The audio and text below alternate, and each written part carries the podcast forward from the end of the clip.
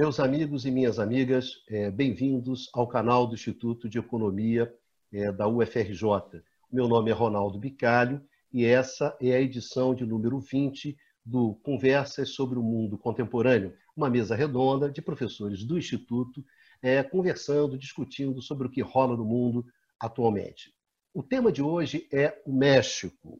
O México que está sofrendo muito com a pandemia, um México que enfrentou, que tem inclusive crises pesadas ao governo americano, justamente na estratégia de enfrentamento dessa pandemia, um México que hoje tem 63 mil mortos pela Covid e disputa o terceiro lugar no, no, no ranking né, mundial de mortes com a Índia. Em primeiro lugar, Estados Unidos, em segundo lugar, o Brasil, em terceiro e quarto lugar, disputando ali com 65, 63 mil, é o México e a Índia. Então, em termos de, de, de, de, é um desastre, na verdade, sanitário vivido pelo México. Mas é, não são críticas, as críticas ao, ao, governo mexicano, elas não se limitam às estratégias adotadas em torno da pandemia, mas também em termos das respostas econômicas, né? o que apontando uma resposta baseada muito mais numa austeridade fiscal, corte de gastos e coisas desse tipo, o que surpreende em termos de um governo que se diz é, de esquerda.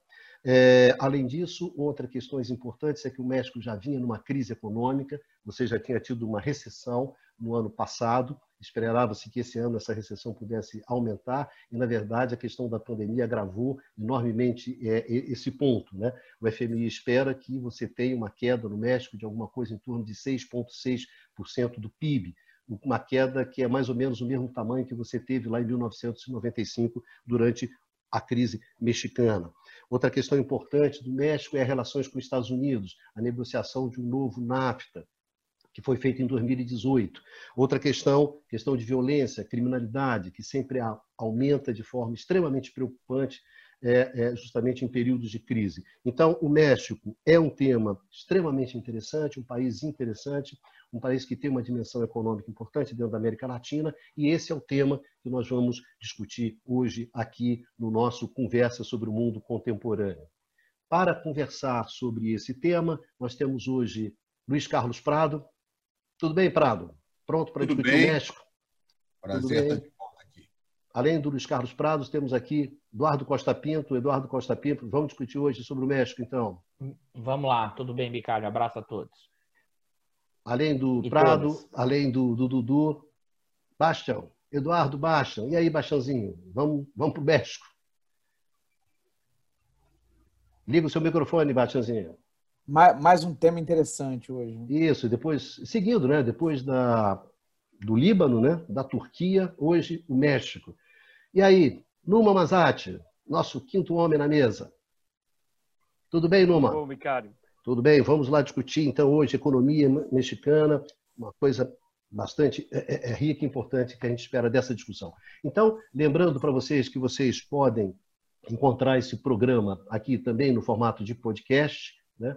Justamente no podcast canal IE-UFRJ, vocês encontram esse podcast é, nas, nas melhores plataformas do, do, do, ramo, né, dos podcasts lá. E, bom, para começar, Prado tem uma crítica muito pesada ao governo Obrador né, pelas respostas à pandemia. Né? Isso se deveu ao quê, Prado? Às restrições, digamos, econômicas do México ou às restrições do Obrador? Então, para começar, Pradinho, rola a bola contigo. É. Bem, vamos iniciar chamando a atenção de que, é, tal como outros países, a economia mexicana teve uma forte contração logo no início da pandemia. Algumas estimativas dão que abril a contração uh, uh, foi de 17%, em torno de 12 milhões de pessoas uh, saíram da força de trabalho, em todo o, o, segundo trimestre, a contração foi quase 19%, e o FMI tem uma expectativa de queda do PIB do México superior a 10% em 2020. Nesse cenário, o, enquanto outros países da América Latina, você pega Brasil, Argentina, Chile, é, Peru, gastaram entre 5% a 10% do PIB em programas para enfrentar as questões é, sociais e econômicas do, da, da pandemia, é, os gastos programados para o México, estimados para o México, é, são aproximadamente de 3% do PIB, muito inferior. A, inclusive, recentemente, em julho, um grupo de. de é, a, houve um manifesto com um grupo de autores no México que disse que o, o México uh, estaria fazendo um austericídio com as suas políticas. O governo do Obrador teve uma preocupação. Ele, por um lado, ele manteve, eh, ele proibiu ah, demissões em empresas públicas, ele criou, ah, fez alguns benefícios, não há dúvida, para ah, empresas, pequenas empresas, para algumas populações mais vulneráveis, eh, mas ele cortou gastos do governo durante esse período, reduziu o salário de, de voluntariamente, meio entre aspas, isso de parte do funcionalismo é, público. Ele é, a, postergou algumas despesas do governo, com exceção de despesas prioritárias na área social e alguns uhum. grandes projetos de infraestrutura.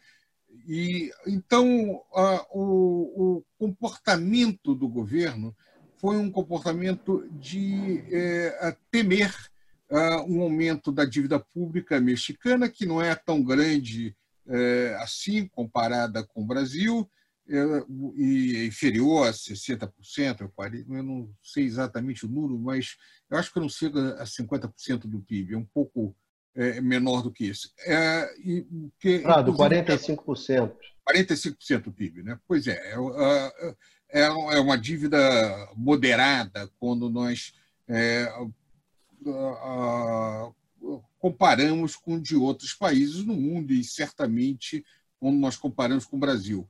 Uh, havia o banco, uh, o, Bank of America, ele já anunciava antes da chegada do Obrador, ele, ele receava um aumento da dívida pública mexicana. Lembre-se que o México já vinha entrando e já estava em recessão antes do início da pandemia, e havia uh, sinalizações que o, o, a dívida pública do México seria perderia o grau de investimento. Então, uh, o governo mostra-se muito preocupado com isso e tem um comportamento é, bastante conservador e cauteloso no que se refere Nossa. a esses gastos no meio de uma pandemia.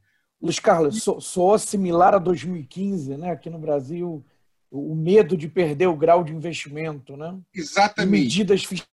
Aí você faz medidas para evitar isso. Ou seja, parece muito contraditório que um governo é, o, o, o, tem que chamar atenção que Obrador, é, do, do, partido Morena, ele ganha as eleições é, do Pena Neto, que era do PRI, que, por sua vez, é, sucede governantes do PAN, que era um partido conservador. Então, em tese, seria, ah, em muito tempo, o governo mais à esquerda que chega ao México.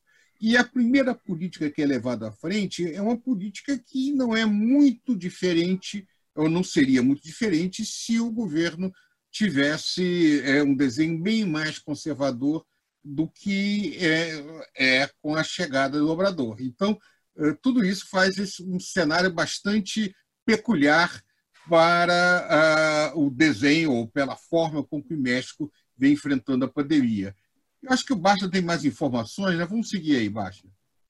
É, obrigado, Luiz Carlos. É, bom, de fato, o Obrador né, é, é, uma, é um personagem muito particular, é um personagem idiosincrático, porque ele, bom, definitivamente é um político de esquerda, né, uma filiação de esquerda, mas ele é fiscalista, talvez, um fiscalista radical.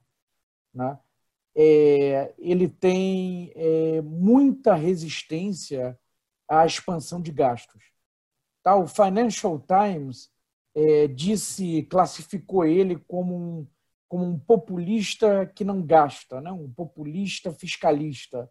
Bom, o termo populista é péssimo, né? um termo é, muito ambíguo, mas é, isso dá um pouco a ideia dessa, desse caráter idiosincrático do, do obrador. E do ponto de vista, então, da, da resposta mexicana em relação à, à, à pandemia, é uma resposta pífia, não? Né? em comparações internacionais. Só Oi? chamar a atenção um ponto, que Sim. isso também mostra o Financial Times, que independente do que faça um governo de esquerda, ele é sempre chamado de populista. É verdade. Ele pode é gastar, muito, gastar pouco, Exatamente, não fazer é. nada, fazer uma política conservadora. Por definição, é. Ele já tem o rótulo colado nele, né? Exatamente. Então, uh, como o uso de populismo é um conceito é, completamente vazio, inadequado Exatamente, e funciona muito é. mais para botar uh, um carimbo dizendo que é um governo que eu não devo gostar, logo deve ser populista. É, para um uso retórico, né? Porque dá ah. um tratamento pejorativo, né? estigmatiza. Isso. E, novamente, um conceito ele deve ajudar no entendimento, ajudar a explicar. Um conceito que, na verdade, torna mais vago e nebuloso é um conceito ruim. Né? É, você tem toda a razão. Agora, até o Luiz Carlos chamou atenção é, para a queda do PIB em abril. Né? Despencou o PIB é, mexicano. Agora, na realidade, já tinha tido uma queda de 5% em março. Né? Houve uma queda no primeiro trimestre. Então, é, não é uma economia, a economia mexicana não era uma economia que estivesse tendo um grande desempenho e aí veio a pandemia é, e a derrubou. Era uma economia já em dificuldades, já estagnada, tá? uma economia que, que não vinha crescendo. Tá? A pandemia aumenta a dramaticidade desse quadro. Tá? E isso aumenta, na verdade, é, é, o equívoco, né? O, o, tamanho do equívoco da resposta muito tímida do governo mexicano, do ponto de vista de, da expansão dos gastos para fazer frente às dificuldades é, que se seguiram, né? como em todos os lugares, a, a, a pandemia. Tá? É, agora, além disso, no caso do Obrador. Bastiãozinho, só, em 2019, fazer... já, em 2019 já tinha tido recessão, né? em 2019? É, o, o, o PIB caiu em 2019 né, e continuava caindo, no, continuava numa trajetória de queda no primeiro trimestre de 2020, né, o que aumenta a gravidade da reação é, do governo do Obrador. E duas últimas observações é, acerca dessa resposta do, do governo mexicano, com o cobrador à frente, é que, é, no primeiro momento, ele é, é, negligenciou né, o problema do ponto de vista médico da, da pandemia. Né? A reação dele foi de negação à pandemia. A resposta, do ponto de vista de medidas econômicas, é, foi muito modesta, né, muito tímida. Tá? Em abril, o Obrador estava falando que a recuperação econômica mexicana é, seria em V. Né? E isso simplesmente porque ele tinha dado uma ajuda é, é, do ponto de vista de, é, de fornecimento de crédito é, para pequenas empresas. Tá? Então, também tem esse aspecto de uma negligência, em primeiro lugar, é, do problema é, de saúde pública, e, em segundo lugar, uma negligência dos impactos econômicos da pandemia tá? É, em, uma, em uma economia que já estava é, muito debilitada. Aí eu vou passar para o Numa, que ele tem muitos dados, vai poder é, é, trabalhar é, bastante essa questão. É isso aí, Numa. Vamos nessa. Obrigado. Obrigado, Eduardo. Né? Uh, eu, assim, eu acho que quando a gente pensa a questão da, da economia mexicana, na verdade, há muitas questões que se colocam, muitas, muitos aspectos que a gente poderia explorar. Porém, acho que, uh, por se tratar da segunda economia latino-americana, depois do, uh, do Brasil, é interessante fazer algum paralelo com a economia brasileira. E um, voltar um pouquinho, talvez, atrás e pensar a questão da trajetória da economia, da economia mexicana e do espelho que isso pode representar também uh, para o caso brasileiro. Porque o México, como o Brasil, uh, passou por um processo de uh, liberalização da sua economia, com fortíssimas assim, ondas de privatização, uh, houve uma liberalização do mercado de trabalho. Todos esses fenômenos, no caso do México, é interessante observar que eles começaram um pouco antes do Brasil. Eles começam a partir de 84, 85, né? o último canto do cisne né? do, uh, da, do desenvolvimentismo no México vai ser 82 com a, o episódio da nacionalização dos bancos, né? Uh, logo depois da crise, da crise da dívida. O que você observa é que a abertura comercial mexicana, por exemplo, começa para valer em 86, ou seja, bem antes do Brasil. Tá? E esse processo vai culminar em 94 com a entrada no NAFTA. Ora, o que a gente observa é que, na verdade, a economia mexicana, desde o início dos anos 90, está num processo, está assim, tá numa situação de uh, avanço das políticas uh, neoliberais ultraliberais muito mais, muito maior do que no caso brasileiro. Tá? Uh, no sentido em que o nível de proteção dos trabalhadores, enfim, leis trabalhistas, o tamanho do Estado mexicano encolheu muito mais do que no caso do Brasil. Tá? E, uh, além do fato que uh, uh, o México, assim, com a entrada no NAFTA, de uma certa forma, cria uma espécie de lockdown do processo de do processo neoliberal. Por exemplo, o Brasil passou por políticas neoliberais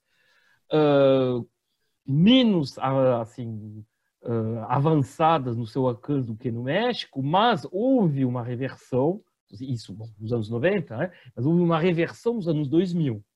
E essa reversão que a gente observou em muitos países da América do Sul, uh, com a onda uh, de governos de esquerda, de centro-esquerda, que seja no Brasil, na Argentina, na Venezuela, Bolívia, Equador, Uruguai, esse fenômeno não aconteceu no México.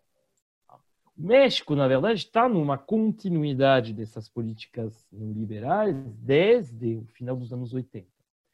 E, de uma certa forma, a retomada de uma trajetória neoliberal que a gente observa em muitos países da América do Sul, por exemplo, no caso do Brasil, eh, de dizer, 2014, 2015 para cá, é algo que, na verdade, uh, assim, tá, aconteceu no, no, no, caso do México. Então, o México, de uma certa forma, representa um espelho para o que poderiam se tornar as sociedades sul-americanas se as, uh, as reformas neoliberais avançassem de novo, como já está acontecendo nos últimos anos.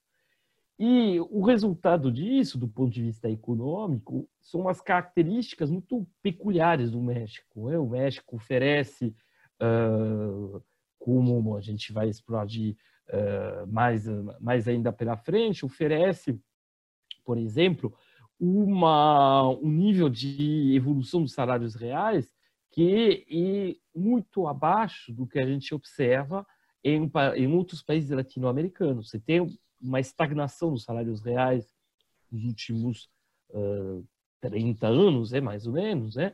Ao contrário do que pode ter acontecido, pelo menos até o entre o início dos anos 2000, 2000 e o início dos anos 2010 nos outros países latino-americanos.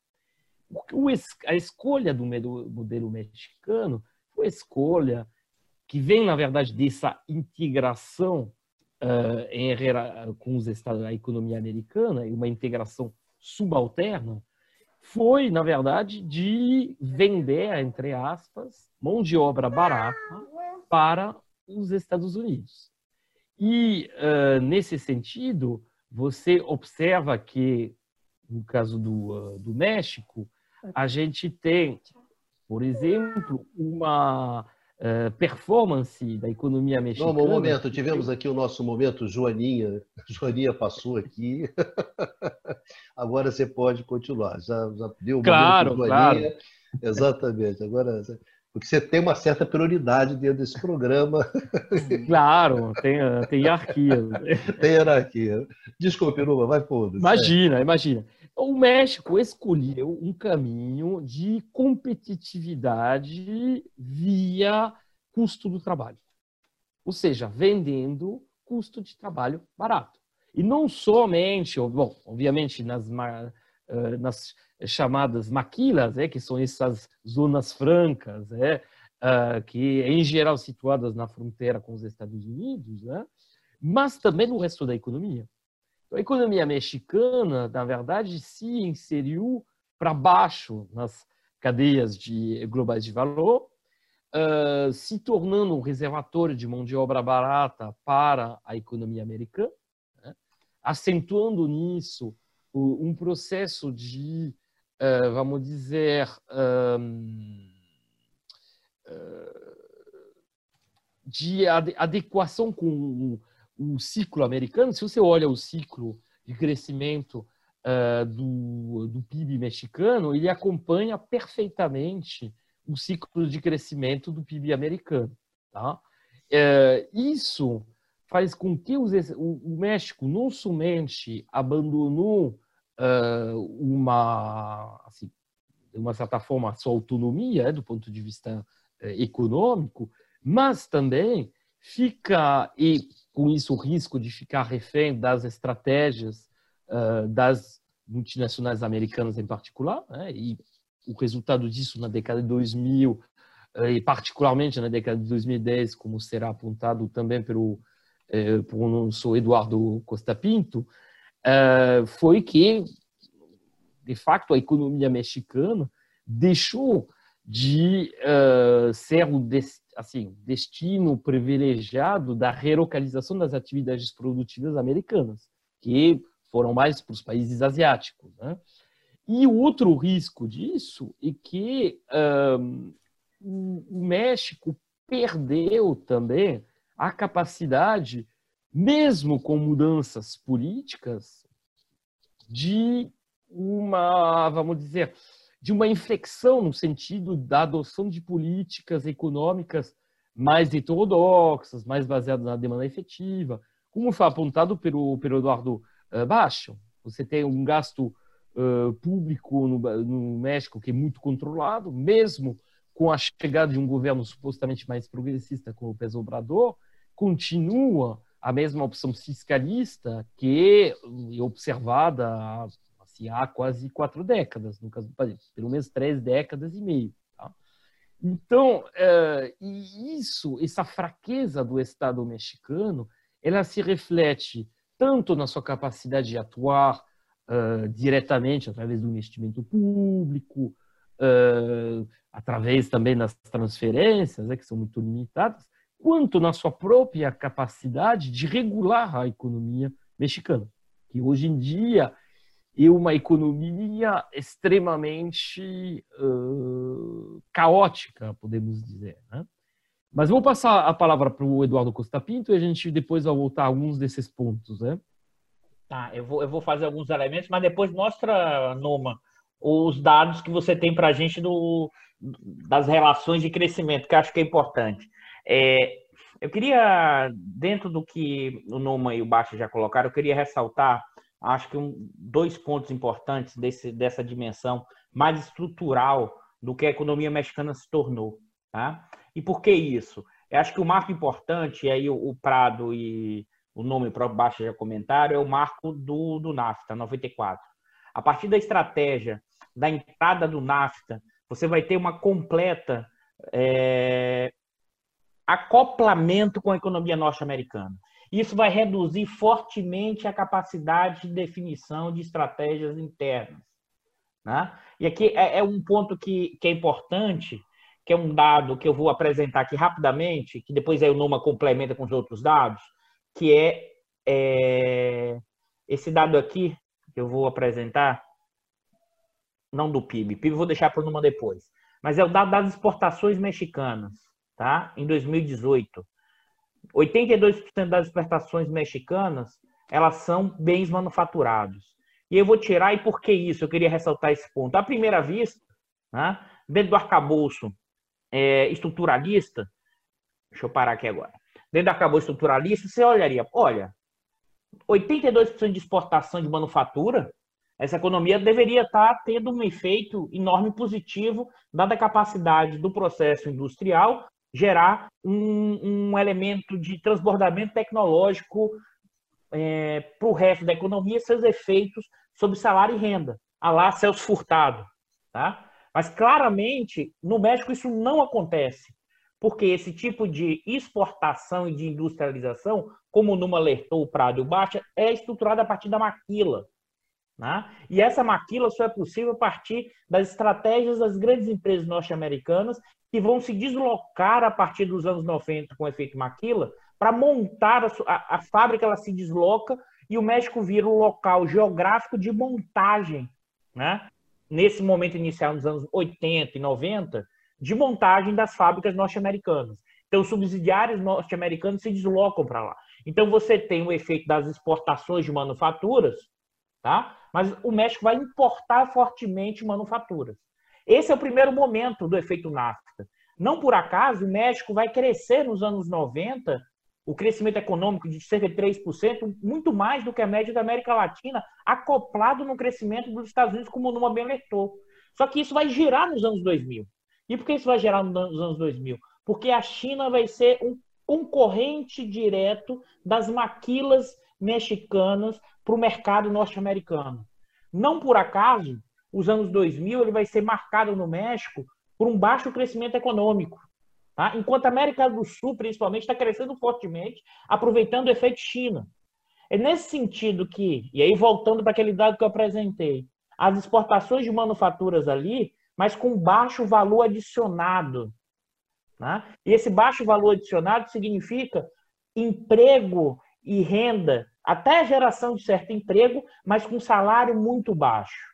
Aquilo que o Numa alertou, o salário, o salário real vai caindo fortemente. Então, eu acho que é importante situar o que foi essa trajetória do México a partir de 94, sua estratégia de inserção na economia global, com acoplamento dos Estados Unidos e fica cada vez mais dependente desse processo. E, ao mesmo tempo, mesmo agora, quando assume um governo dito de esquerda, ele continua acoplado com essa lógica e, mais ainda, ainda preso tá, no discurso da esquerda dos anos 90. Porque como o México não viveu, como Numa alertou, o que foram os movimentos de esquerda na América do Sul nos anos 2000, é a primeira vez que o governo de esquerda retorna ao poder, ele ainda volta com uma dimensão próxima, se você pensar, de uma lógica de terceira via ou de uma lógica dos anos 90, ou se você quiser, de uma lógica do governo Lula entre 2003 e 2005, fazendo a comparação com o Brasil. Diga, é, Só para ressaltar algo que que o Luiz Carlos tinha chamado a atenção, enquanto nos 2000 esses governos de esquerda estão chegando ao poder na América do Sul, é, quem está no poder no México é o PAN, que é conservador. Não é, Luiz Carlos? Sim, sim, isso mesmo. É, a... o, depois o, entra o, a volta do PRI.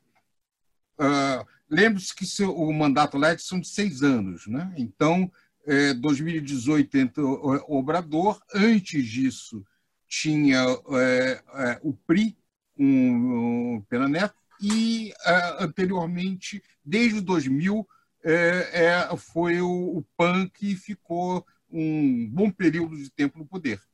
É, interessante chamar a atenção também, no caso do México, a importância do mercado americano, mais de 80% das exportações, e o Canadá como segundo mercado. E é interessante, o Brasil vai ser o quarto mercado de exportação no México por causa dos acordos uh, automobilísticos. Hum. É, aí são as multinacionais é, operando, integrando o, o mercado é, automobilístico. Agora, as importações é, o México tem um, o, peso americano é muito menor. É ainda muito grande, mas é muito menor. E a China é a segunda origem das importações do México. Então, isso gera um. Enquanto o México tem um déficit na balança comercial, uma parte importante das importações mexicanas vem da Rússia, desculpe, vem da China, embora o México não tenha se beneficiado do grande boom chinês que todo o resto da América do Sul, que a América do Sul inteira se beneficiou entre 2003 em diante. Então, o México se beneficia nos anos 90 do acordo NAFTA com o crescimento. Mas quando estava o resto das Américas todas crescendo, a economia mexicana expandia de forma muito medíocre. Eu acho, Prado, que os nossos ouvintes do podcast, mas acho que o Numa, acho que os dados que ele tem para mostrar para os nossos que estão assistindo nosso vídeo agora nos ilustra muito bem. Eu acho que é interessante, Numa, você apresentar esses dados para a gente, que inclusive mostra a coisa do crescimento econômico norte-americano e mexicano quase que acoplado. E antes de passar para o Numa, só chamar atenção para um outro elemento que acho que o Numa pode falar também, que ele conhece bem o caso mexicano, é que o fato de os salários reais também crescerem muito pouco no México se deve a, aos sindicatos serem muito débeis. Isso pode ter, inclusive, uma explicação lá atrás em função da Revolução Mexicana, da cooptação de movimentos sociais. Tá? Os sindicatos são muito débeis no México. Acho que o Numa pode falar sobre isso. Né? E os salários reais, uma última observação, os salários reais ficaram praticamente estagnados, mas a produtividade aumentou muito né, depois do NAFTA, é, mostrando que, na verdade, quem se beneficiou do NAFTA foram, foram as empresas, foram os capitalistas. A ideia de que a produtividade marginal do trabalho crescendo aumenta os salários automaticamente, o caso mexicano é uma grande evidência que isso não é verdade. Não há nenhum automatismo nessa aumento de produtividade, então os salários crescem, no caso mexicano, isso é completamente. Isso, e chamar a atenção né, também, aí, aí a relação com o fato de os sindicatos serem muito fracos no México, historicamente fracos. Né, acho que o Numa, além de mostrar os dados, ele podia talvez comentar um pouquinho sobre isso. Claro. É, vou voltar à questão do, dos sindicatos. Eu vou só compartilhar com vocês uh, alguns gráficos, em particular esse gráfico eu acho interessante, uh, esse primeiro gráfico, que representa a parcela que representa uh, do PIB per capita mexicano em relação ao PIB per capita americano.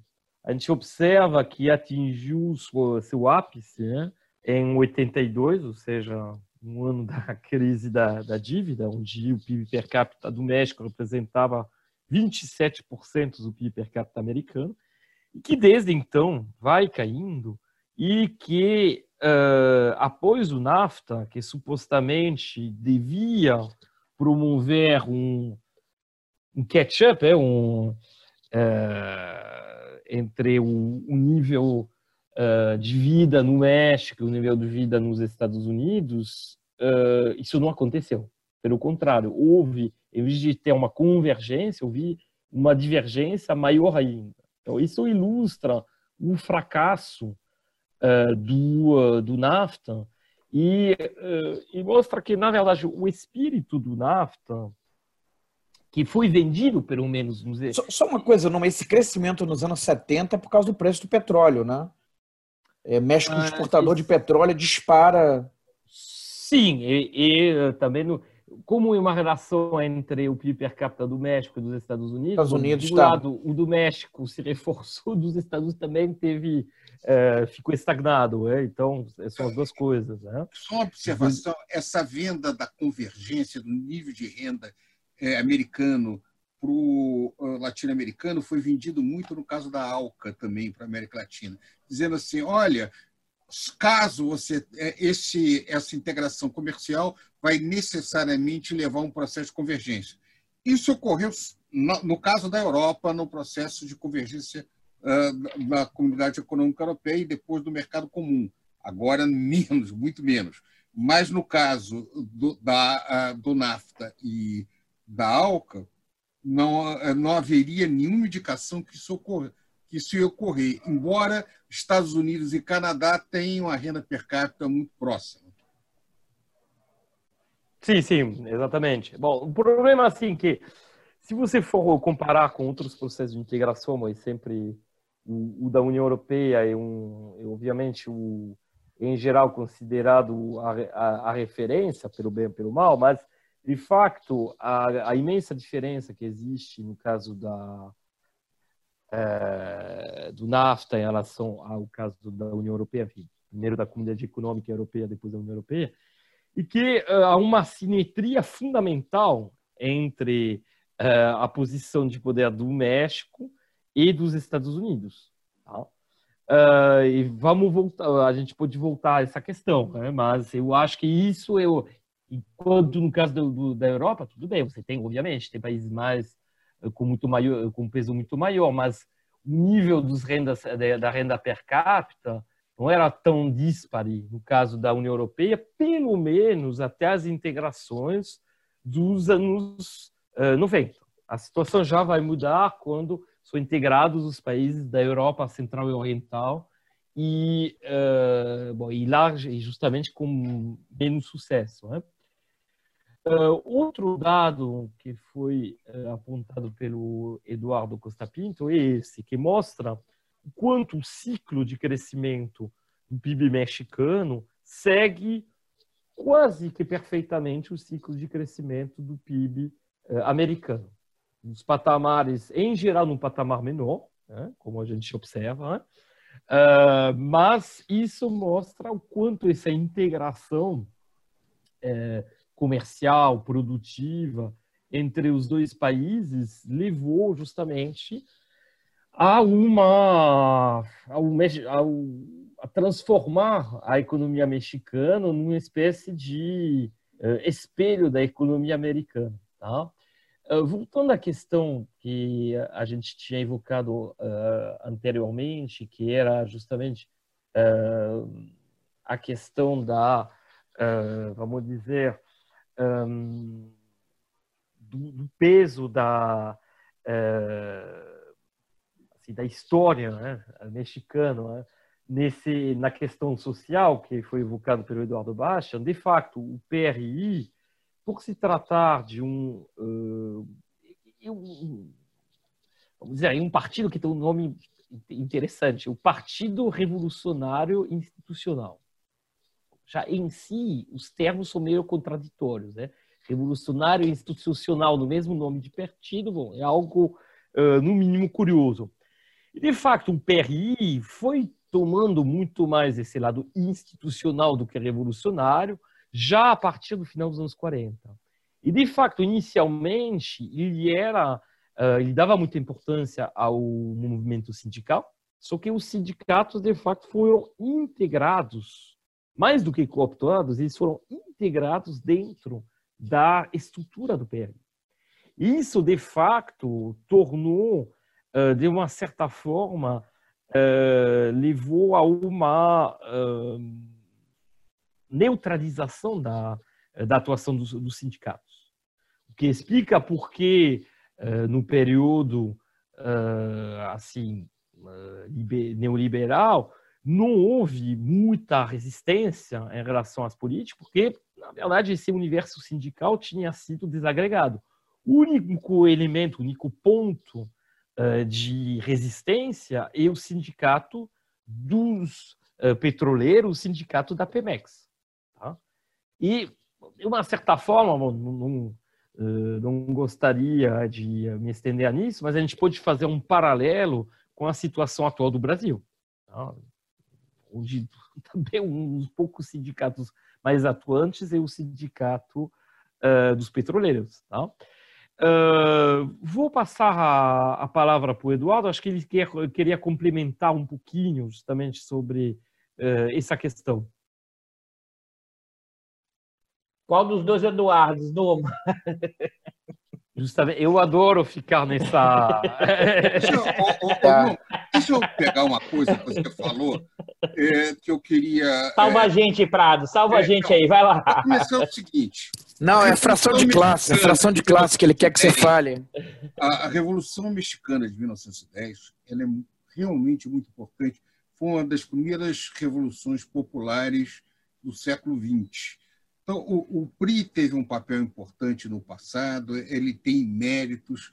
É, o México tem uma história muito bonita com referência ao, ao Levante, depois do trágico século XIX no México, como perdeu territórios dos Estados Unidos, foi derrotado em várias guerras, uma ditadura muito complicada, uma tentativa de impor é, um, um, e que é um episódio traumático, né? A perda de território é traumática. É traumático, é traumático. Quase a metade do, do, do México. Ah, o caso do Maximiliano, que é também uma tentativa de se trazer, de se criar um, um reino com, com um, é, um, rei europeu é, México. Então, tudo isso é, gerou um trauma muito grande e o México se reconstrói com a Revolução de 1910. É, o problema é que, no decorrer do tempo, ela, é, ela fica cada vez mais conservadora, é, é, muito corrupto. Os governos mexicanos eram, tinham problemas graves com referência a isso, as sucessões, as eleições não eram tão livres assim. Então, é, eu acho é, é, importante recuperar um pouco esse histórico. Por outro lado, eu quero chamar a atenção que o, o, NAFTA, desde o início, foi muito ruim para o México ele, ele afasta o México, que foi tradicionalmente vinculado à, à América Latina, ele fica um pouco de costas é, e se afasta desse processo. É, e, e, desde o início, o México teve que fazer muitas concessões para poder é, aderir ao NAFTA. Agora, o que é mais grave? É, foi exigido agora mais concessões ainda do México. Eu queria chamar a atenção por esse é, recente é, renegociação que o Trump impôs e mostra o perigo de se ficar tão dependente, é, exportar 80% é, para um país vizinho, como no caso do México, os Estados Unidos, levou o México a ter que aceitar uma negociação. Aliás, a mudança do nome, o NAFTA agora não mais existe, o nome agora é United States Mexican Canadian Agreement em português, USMCA. O Trump, tal como o Bolsonaro gosta de fazer no Brasil, usa a mesma uh, alguma coisa que foi feita no governo anterior, muda de nome para dizer que agora é o dele. Mas essa renegociação é, impôs perdas é, adicionais. Primeiro, é, impôs um endurecimento da legislação já peculiarmente dura, no caso do NAFTA, de proteção ao direito de propriedade intelectual, que beneficia as empresas farmacêuticas, que têm um papel muito importante no financiamento político e na atuação política, né, com os lobbies fortíssimos em vários lugares do mundo. Além disso, beneficia também a indústria de automobilística. Isso é um pouco mais controverso, porque tem uma das cláusulas estabelecer um salário é, mínimo por hora, é, que, em tese, só, só seria alcançado nos Estados Unidos, não no México, mas também estabelece certificado de origem com regras mais estritas dentro disso. É, a, então, a, um, e, e, além disso, estabelece uma outra data daqui seis anos depois para renegociação do acordo, uh, o, o acordo, então, ficaria sempre pendente de um processo de renegociação. É, ou seja, o, o peso é, da, dos Estados Unidos sobre a economia mexicana é, é, muito, tem sido muito, realmente muito grave, muito poderia ser muito mais positivo se realmente tivesse algum tipo de política de, de apoio mais generoso ao México, de facilitar, inclusive, a integração é, do mercado mexicano com o mercado é, americano no que se refere à força de trabalho, não procurar restringir a mão de obra mexicana. A mão de obra mexicana tem um papel importante nos Estados Unidos, inclusive na agricultura, em trabalhos de baixa renda, é, o que faz uma peculiaridade. O desemprego no México é relativamente baixo, porque é, uma vez que se, ó, aqueles que ficam mais vulneráveis, desempregados, têm opção de entrar clandestinamente nos Estados Unidos, ser mão de obra barata, correr todos os riscos decorrentes desse processo. Então, isso. Bom, e cerca de 50% da população mexicana é, trabalha no mercado informal, né? Pois é, então é, a, a, até as redes criadas eh, facilitam a entrada e saída. Qualquer um que já foi, já viu a fronteira é, dos Estados Unidos com o México em Tijuana, é, em alguns lugares, vê como é complicado esse processo. O México beneficia também do turismo americano, que é muito grande lá dentro. É, é uma relação complexa a relação do México é, com os Estados Unidos é, dentro, é, dentro disso aí. Então, de certa maneira, esperava-se que um governo mais à esquerda ia tentar lentamente dar uma certa autonomia do México com referência aos Estados Unidos, crescendo para o resto das Américas. O grande drama mexicano é quando entra o Obrador, entra o governo muito conservadores da América do Sul.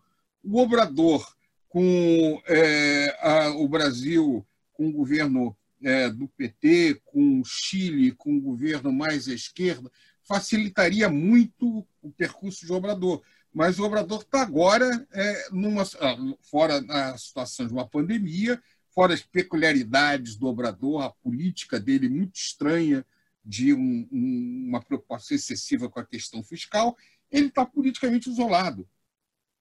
O que faz com que a questão é, da a, a, a gestão do obrador, do ponto de vista econômico, seja longe de ser simples. Um ponto que eu queria alertar, e eu vou evocar um conceito que ficou meio demodé, mas eu queria reforçar no. Fração de classe. Não, imperialismo. Imperialismo. Não, fração de classe nunca fica demodê, baixo. As pessoas acham que não tem nem classe nem fração, mas sempre, mas, mas os processos reais sempre funcionam com isso. Não, mas um outro, outra coisa demodê, Prado, que e aí eu queria reforçar, que é o imperialismo. Tá? Então, assim, eu, eu, é, é, Prado alertou um ponto que é o quanto o, o atual presidente do México tem capacidade de articular ou não com outros segmentos fora. Mas, ao mesmo tempo, o quanto você tem uma independência ali na fronteira né, da expansão territorial, da expansão econômica do quintal norte-americano. No momento em que o, o, o, a própria dinâmica dos Estados Unidos tem tensões por causa da China. Então, assim, o México é partiu para cima do México. Ou seja, o quanto a questão imperialista norte-americana também dificulta esse processo do Obrador. É claro que o Obrador ajuda. Ajuda na hora que não faz a política é, adota uma política fiscal, monetária é, a lá neoliberal e, e reduz sua capacidade de, de fazer imposições. Mas também tem que olhar, aí que é um ponto que eu queria fazer a provocação. Quais são os limites, vamos dizer assim, da estrutura produtiva? Quais são os limites dos interesses das frações de classe interna que já se acoplaram a estrutura norte-americana e também quais são os limites dentro da geopolítica do imperialismo dos Estados Unidos, dado que é o México naquela fronteira e naquele processo e fornecedor, quer seja de mão de obra barata ou quer seja, em algum momento, como foi via NAFTA, de um espaço de acumulação importante das frações de classe industriais norte-americana. Mas como o México deixou de ser efetivamente é, tão vantajoso em termos de acumulação, o pessoal despachou, terceirizou com as cadeias globais para a China. Então, assim, é, é, eu queria colocar ainda mais dificuldade no cenário mexicano, que não é trivial. O, o, é, só para pegar um pouquinho, fala, fala, é, depois. É, é, a, eu chamo a, a, integração do México com os Estados Unidos é uma, uma integração assimétrica, que é muito complicada. no caso da União Europeia, você, embora você tenha diferenças importantes em renda per capita, essas diferenças são infinitamente menores do que dos Estados Unidos com o México. É, então, enquanto na Europa você teve, ou bem ou mal, é, fundos de convergência, é, e a preocupação era fazer com que as remunerações não fossem tão diferentes que levasse a, a grandes movimentos de mão de obra, é, a integração, no caso da América do Norte, era para manter os mexicanos fora e não é, caminhar no sentido de integrar os mercados de trabalho, não havia nenhum fundo de convergência. É, se os Estados Unidos usassem parte dos recursos que eles gastaram em outras operações internacionais, basta comparar o volume de recursos que foi gasto numa situação como a guerra com o Iraque, superior a 900 bilhões, alguma coisa do gênero. Se uma parcela disso fosse gasto infraestrutura, na integração do norte do México com os Estados Unidos, havia um potencial de ganho muito grande, mas a dinâmica da acumulação e a visão é, do processo dessa região é, não foi essa, foi uma visão é, de manter essa simetria e de aprofundar e ganhar com ela. Fala, Queria fazer. Está olhando, você não concorda com a interpretação? Eu? Não, não, o, o, o Eduardo. Eduardo vai tá... baixa, vai, pode. Não, depois eu queria... É. Não, eu queria fazer alguma, na verdade, uma série de, de observações. É, a primeira, até eu, eu ia falar algo muito próximo ao que o Luiz Carlos falou, né?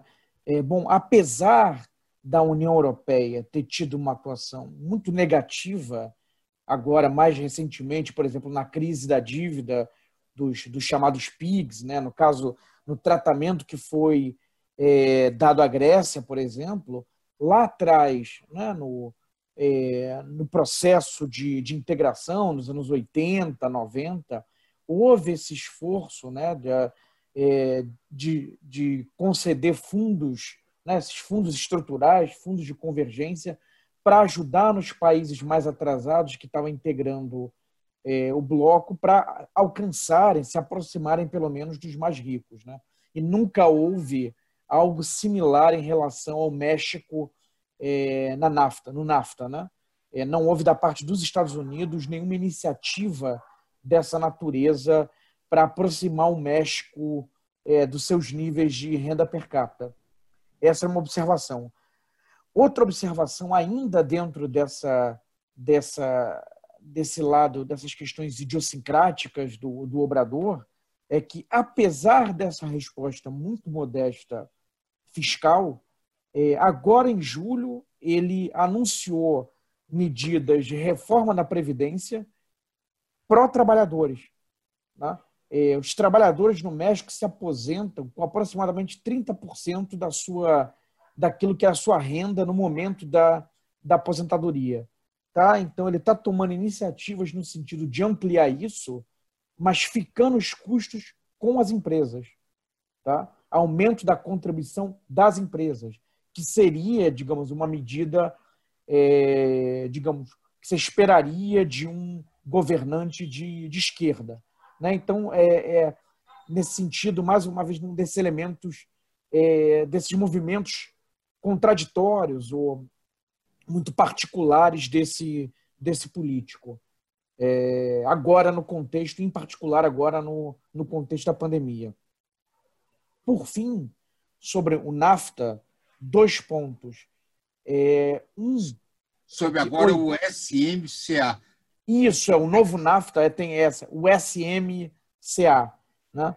É, de um lado, né, é, não houve nenhum benefício para os mexicanos do ponto de vista da agricultura. Né? Nesse, nesse NAFTA revisto, não houve nenhum ganho do ponto de vista da, da agricultura.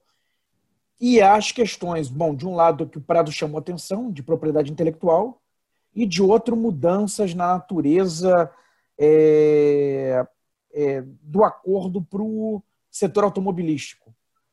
Né? Antes, 65% das partes de um automóvel fabricados na América do Norte tinha que utilizar, tinha que ser, 65% tinha que ser de componentes é, de algum país da América do Norte. Isso foi ampliado para 75%. Mas foi estabelecido também que 40%, 45% têm que ser feitas, é, das partes têm que ser feitas por trabalhadores né, que ganham pelo menos é, 16 dólares é, por hora. Tá? Então, um, por um lado, esse aumento de 65% para 75% é, poderia ser uma oportunidade para os mexicanos, mas, na verdade, o outro lado, que essa, esse limite é, em termos do, a, de salário, salário mínimo aceitável, é, em princípio, desloca é, a produção mexicana. Tá? E, e a retórica utilizada é, em relação a, ao impacto do México né, em perdas de empregos no, nos Estados Unidos, é, aparentemente, bom, estudos indicam que não seria verdadeira, né, que só 5% das perdas de empregos é, no setor automobilístico se deveu ao comércio com, com o México. A maior parte dos empregos perdidos nos Estados Unidos se deveu à automação. Tá? E do ponto de vista de importações, como o Prado e, e, o, e o Dudu comentaram, é, é muito mais, né? a economia americana puxou muito mais as importações chinesas do que, do que mexicanas. Tá? Então, na verdade, há um elemento aqui um pouco também de um bode expiatório né? na retórica do, é, do trampismo, tá? de colocar o, coloca o México um pouco como um bode expiatório. É, só para chamar outra atenção, uma coisa do México. É, todos nós, de alguma maneira, fomos na UNAM, na Universidade Nacional do México, fica muito impressionado. É, nós vimos da UFRJ, que tem um belo prédio é, moderno lá na, mas que muito mal conservado, mas o impacto de ver o mural dos Siqueiros, é, que é um patrimônio nacional uh, feito nos anos 50 na Universidade Nacional do México, uh, mostra uh, a pujança e a ambição que a história do país teve. Eu acho que é muito importante, principalmente para o público que não conheceu toda a história do México, é, que hoje o México, tão voltado e tão integrado de uma maneira ruim com os Estados Unidos, é, não representa a história dele de muita, de muita tentativa de afirmação nacional. É, com um magnífico museu, que é um museu antropológico, com uma cultura muito pujante, com uma universidade belíssima. Então, é, é, o, o, que se esperava de uma figura como Obrador, é, de alguma maneira, tentasse recuperar a trajetória de independência de afirmação nacional do México. E é muito triste ver que isso não parece estar acontecendo, embora ele tenta fazer ainda de forma modesta uma ou outra coisa. Mas está muito longe do que se esperava de uma preocupação com mudança da, do caminho trágico do México, né? e, e que vem cada vez mais perdendo é, a autoestima, inclusive nacional, que é uma característica forte da cultura mexicana, uma população é, majoritariamente pré-colombiana. E, e, é, é, curioso, porque nos Estados Unidos, quando se pensa em América Latina, se pensa em México. E México, ao mesmo tempo, tem coisas que nos atraem muito, mas é muito diferente do Brasil, ou da Argentina, ou mesmo do Chile. Então, é, é, eu acho importante trazer, quer dizer, a, a, o desafio da sociedade mexicana de passar por mudanças numa realidade muito difícil. E tudo indica que é, a, a, saída do México da pandemia não será uma saída fácil. É, depende muito da, da, retomada americana e do que ele está é, colocado, e dificilmente será em V, a menos que a saída da pandemia nos Estados Unidos também seja é, muito é, em V e, e o México, de alguma maneira, surfe nesse processo, mas olhando agora parece pouco provável. Bem, senhores, batemos aqui nosso limite de tempo, não é isso? E então eu gostaria de ir encaminhando aqui o final do nosso programa sobre o México. Tema o México não é simples, né? Você Prado estava falando sobre a, as expectativas em relação ao Obrador, né? é, pensando que você teve grandes figuras no México como Lázaro Cárdenas, né? a primeira nacionalização de petróleo, né? A referência que o México foi isso para todo, para todo o terceiro mundo, enfim, um, a questão da, da, da, da, política externa independente, não é isso? a relação com Cuba, enfim, tem um, isso dentro do contexto do PRI, né? dentro do contexto do PRI. E, então, aquilo que se esperava eu acho que dessa esquerda, talvez tradicional, era muito mais representada pelo, pelo filho do, do Cárdenas, né? nas eleições anteriores. Eu acho que ele perdeu as eleições.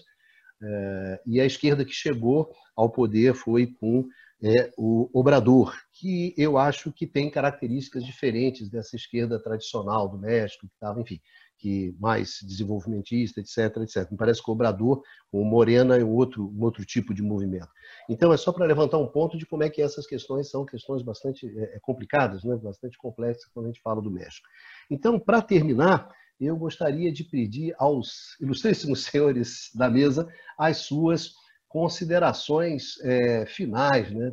Pedindo para ser, para que vocês sejam sintéticos, né, objetivos. O que cabe ao âncora em qualquer mesa redonda pedir isso nas considerações finais. Nunca é uma tarefa pode, fácil. É, pode ser futebol. A função do âncora é ficar pedindo, seja objetivo, seja curto, foca no tempo. Já ouvindo os diversos podcasts que eu ouço por essa vida, a função do âncora é sempre essa: pedir para a rapaziada, aí fica no tempo. Então, para começar, Numa, suas considerações finais sobre o México. É, eu acho que assim, a dificuldade que eu tenho médico de enfrentar a questão da pandemia e o fato que, que aparenta ter uh, uma dificuldade também de tratar essa questão do ponto de vista social e o resultado de um modelo que se estabeleceu na década, no final da década de 80, que foi aprofundado e, no fundo, é bastante preocupante no caso do México que a, a esperança que representava o López Obrador claramente né, já não parece existir mais na numa parte considerável do próprio eleitorado dele. Uh, o López Obrador, de uma certa forma, encarna essa pseudo-esquerda, né, esse pseudo-progressismo, que ao mesmo tempo tem medo de assustar.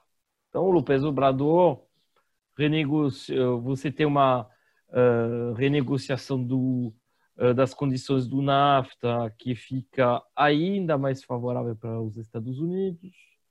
Você tem uma uh, recusa, no fundo, a abandonar esse modelo de uh, exportação de trabalho, ou exportação direta via o, uh, a imigração para os Estados Unidos, ou exportação através dos bens exportados, mas vendendo uma mão de obra barata. Né? E o México, nesse sentido, como eu falei, está numa situação muito complicada, porque está uh, de mão, uh, está de mão atadas. Quando você olha em detalhe, bom, o espaço, nem né? temos os tempos para isso, o, uh, os acordos originais do NAFTA e depois a sua evolução mais recente, a simetria total a favor dos Estados Unidos. O México perdeu uh, sua soberania, do ponto de vista das suas políticas econômicas, do ponto de vista também da sua própria uh, soberania em termos de segurança sobre o território. As agências americanas, por exemplo, podem atuar no território mexicano, que seja a DEA, Agência Antidrogas, outras, ou seja, você não tem mais uh, um controle. O, o, Estado mexicano, tipicamente, perdeu o monopólio sobre a violência. Vamos, todos nós uh, sabemos as situações de extrema violência e de perda de controle do Estado sobre amplos territórios, né? particularmente na metade norte do, do país. O Estado mexicano uh, não promoveu uma universalização dos direitos. Então, você tem alguns programas sociais, mas que são uh, muito insuficientes, particularmente quando você observa o grau de desigualdade de renda que existe no México e a parcela da população que está uh, na miséria ou grande miséria, né? a pobreza represente, assim, a, a, população mexicana em situação de pobreza uh, representa mais de 45% da população total.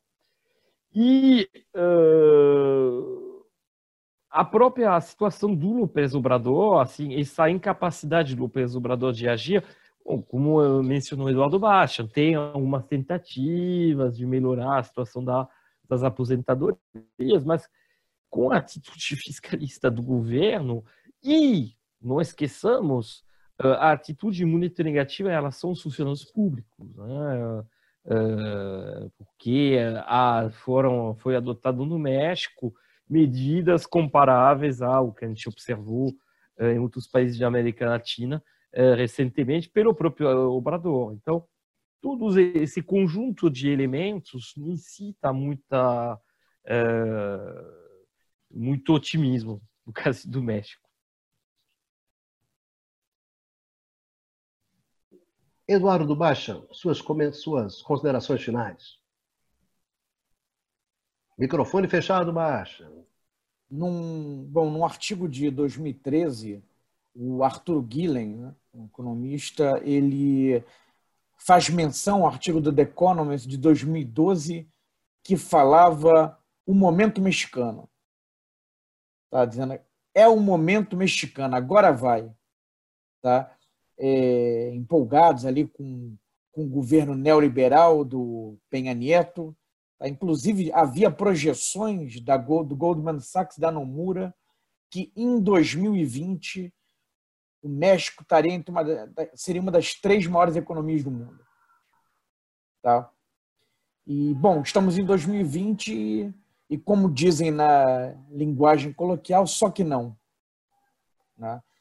mais uma vez, né, o pessoal do, do mercado e da imprensa econômica mainstream né, acreditando que é, a mesma estratégia que já deu errado ia dar certo.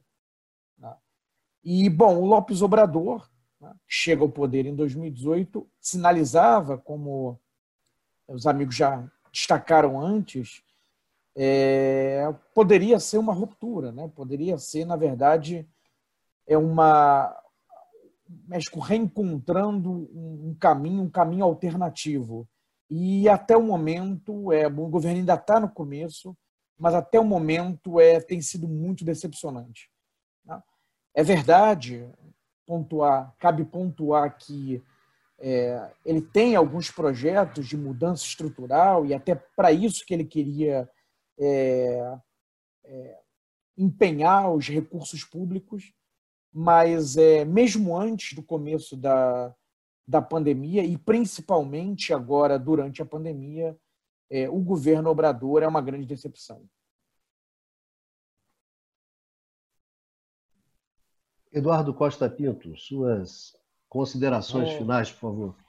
Eu vou ser bem breve. Eu gostei do, do termo que o, que o Numa usou, achei muito bom, vou repetir, é, que é o seguinte: um governo de esquerda envergonhado, como foi caracterizado os governos de esquerda nos anos 90, a parte dos anos 2000. Eu gostei muito dessa metáfora que você fez, Numa. É evidente que a gente sabe como a gente, pelo menos acho que como a gente mostrou aqui, é, você tem elementos estruturais difíceis, você tem escolhas no passado que foram a, associadas há um acoplamento com a economia norte-americana. Parte desses setores dominantes mexicanos se conectaram no processo de acumulação norte-americano. Sim, você tem uma dificuldade. Você está no lado do imperialismo, ou seja, o México já perdeu o território. O México, como o Numa bem falou, é exportador de mão de obra é, barata para o governo norte-americano. Ou seja, você está do lado do imperialismo nesse, nessa dinâmica. Mas não dá para, depois de tudo que aconteceu nos 90, no 2000, você ainda ter vergonha de se auto-intitular como esquerda e adotar estratégias de política econômica que realmente tá, gerem ganhos por andar debaixo da população do povo mexicano. E o Obrador, se ele acha que ele vai dar o drible, se ele acha que ele vai conseguir sair, vamos dizer assim, jogar a bola para o lado e pegar do outro sem ninguém estar tá olhando, ele não entendeu o que é a dinâmica do capitalismo. É evidente que tem a pressão do, do imperialismo ali, por isso que eu estou voltando à categoria imperialismo mesmo, porque tem coisas que muitas vezes o campo da esquerda fica envergonhado de falar ou de, e de, e de deixar muito explícito. E eu acho que o caso mexicano é um exemplo clássico que não dá para, de novo, apostar na ideia de uma terceira via a lá Tony Blair ou na ideia de uma esquerda acanhada para enfrentar os enormes desafios que estão dados, em que cada vez mais os setores dominantes, ou seja, 1% da população em cada território nacional, se apropria de boa parte da renda e da riqueza. Como Numa falou, 40% da população mexicana vive na linha de pobreza. Se for nesse discurso, a frustração é enorme e a experiência da esquerda voltar ao poder no México pode girar rapidamente para um movimento, inclusive, de extrema direita no México também. Obrigado, Dudu. Prado. México é uma lição é um, para nós sobre muitas coisas. É, foi vendido, procurou-se vender para o Brasil, é, para outros países também da região, mas para o Brasil, que é o nosso país, fortemente, de que se nós aumentássemos a nossa integração com os países industriais avançados, em especial com os Estados Unidos, é, se as nossas exportações é, não fossem maiores de produtos manufaturados sem, sem maior é, valor adicionado doméstico, mas dentro de um processo de mera atração de algumas filiais de multinacionais, é, um, usando mão de obra barata, sem leis trabalhistas mais extensas, é, domesticamente. É, se você seguisse políticas macroeconômicas é, liberais ou neoliberais, é, o país teria um cenário de crescimento mais vigoroso. O México fez tudo isso e o resultado foi trágico. Claro que os defensores dessa política poderão dizer: ah, mas ele não fez de maneira correta. É, eu acho que o, o, o, tem razão quando ele chega e diz o seguinte: é, é, é curioso é, essas políticas, tal como elas são vendidas, elas vendem um futuro. Quando o futuro não ocorre, há sempre uma desculpa que não ocorreu porque o paciente que tomou o remédio não entendeu direito como esse remédio devia ser usado e aplicado.